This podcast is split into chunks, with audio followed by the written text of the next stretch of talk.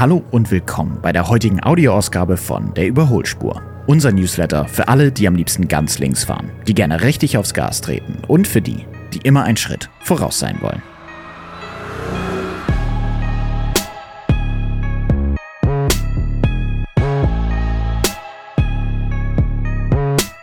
Du hast Lust, dir einen E-Transporter zu holen?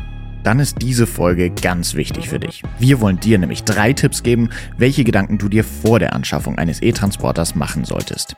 Was du bedenken solltest, wie du sicherstellst, dass du auch den richtigen E-Transporter wählst und noch vieles mehr erfährst du in den nächsten paar Minuten. Los geht's!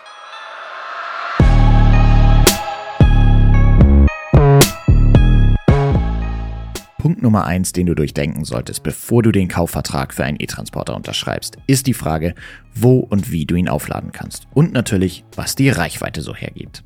Natürlich gibt es inzwischen viele öffentliche zugängliche Ladesäulen, an die man sich auch mit einem E-Transporter natürlich stellen kann. Inzwischen gibt es schon über 30.000 in ganz Deutschland. Aber kein Fahrer oder keine Fahrerin möchte natürlich nach dem Feierabend noch darauf warten, dass ein anderes E-Auto den noch belegten Platz an der Ladesäule freigibt, nur damit du dein Akku für die Schicht am nächsten Tag wieder aufladen kannst.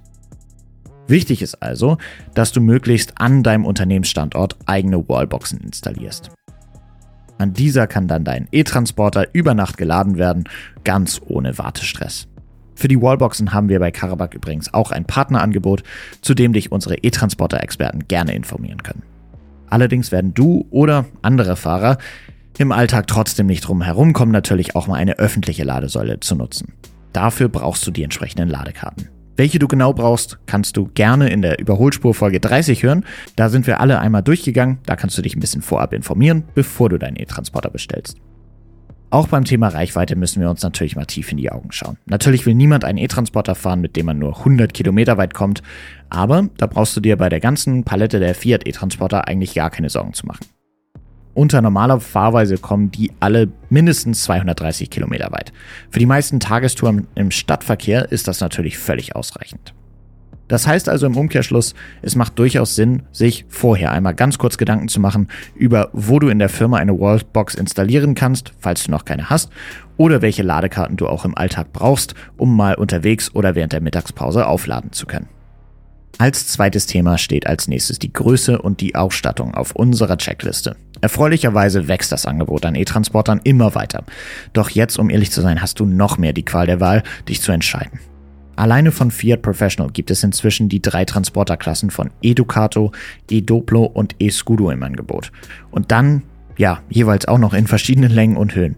Natürlich müssen zuallererst alle deine Werkzeuge, Pakete oder Waren oder was auch immer sonst du noch so transportierst in den Laderaum passen, aber bedenke, je größer der Transporter ist, desto schwerer ist er auch und desto höher ist sein Verbrauch. Es gilt also wie so oft der Grundsatz, so viel wie nötig, aber so wenig wie möglich. Wenn du dir noch nicht ganz sicher bist, welcher Transporter für dich der richtige ist, schau gerne mal bei unserem ganz frisch aktualisierten Transporterberater rein. Anhand einiger Fragen, die du in unserem Tool beantwortest, finden wir garantiert den passenden Transporter für dich. Den Link dazu findest du natürlich in den Show Notes. Der letzte Punkt unserer Überlegungen vor dem Kauf ist vielleicht sogar der spannendste. Welche Kosten kommen auf dich zu und mit welchen Prämien oder Förderungen kannst du rechnen?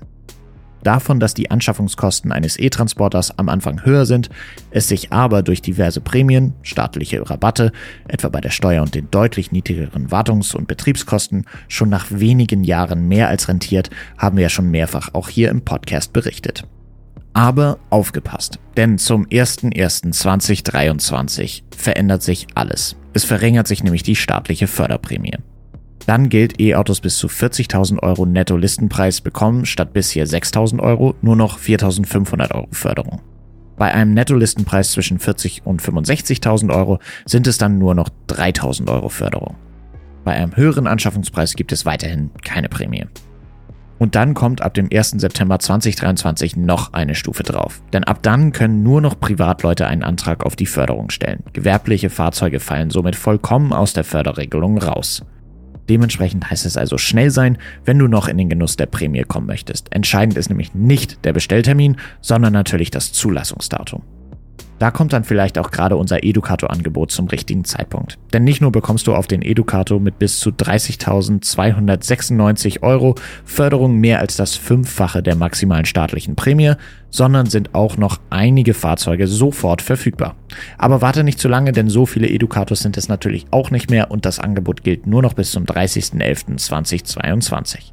Also klick am besten gleich auf den Link zum Angebot in den Show Notes und nimm Kontakt mit unseren E-Transport-Experten auf. Sie können dir dann alles weitere erklären und dich dann auch mit deinem neuen Educato ziemlich schnell auf die Reise schicken. Das war's auch schon wieder für heute. Vielen Dank fürs Zuhören. Ich hoffe, ihr konntet ein bisschen was mitnehmen und könnt diese Gedanken, diese drei Punkte euch nochmal durch den Kopf gehen lassen, bevor ihr euer E-Transporter bestellt. Ich hoffe, es hat euch gefallen. Falls ja, abonniert gerne unseren Podcast, zum Beispiel bei Spotify. Bis zum nächsten Mal. Wir sehen uns in ein paar Wochen wieder auf der Überholspur.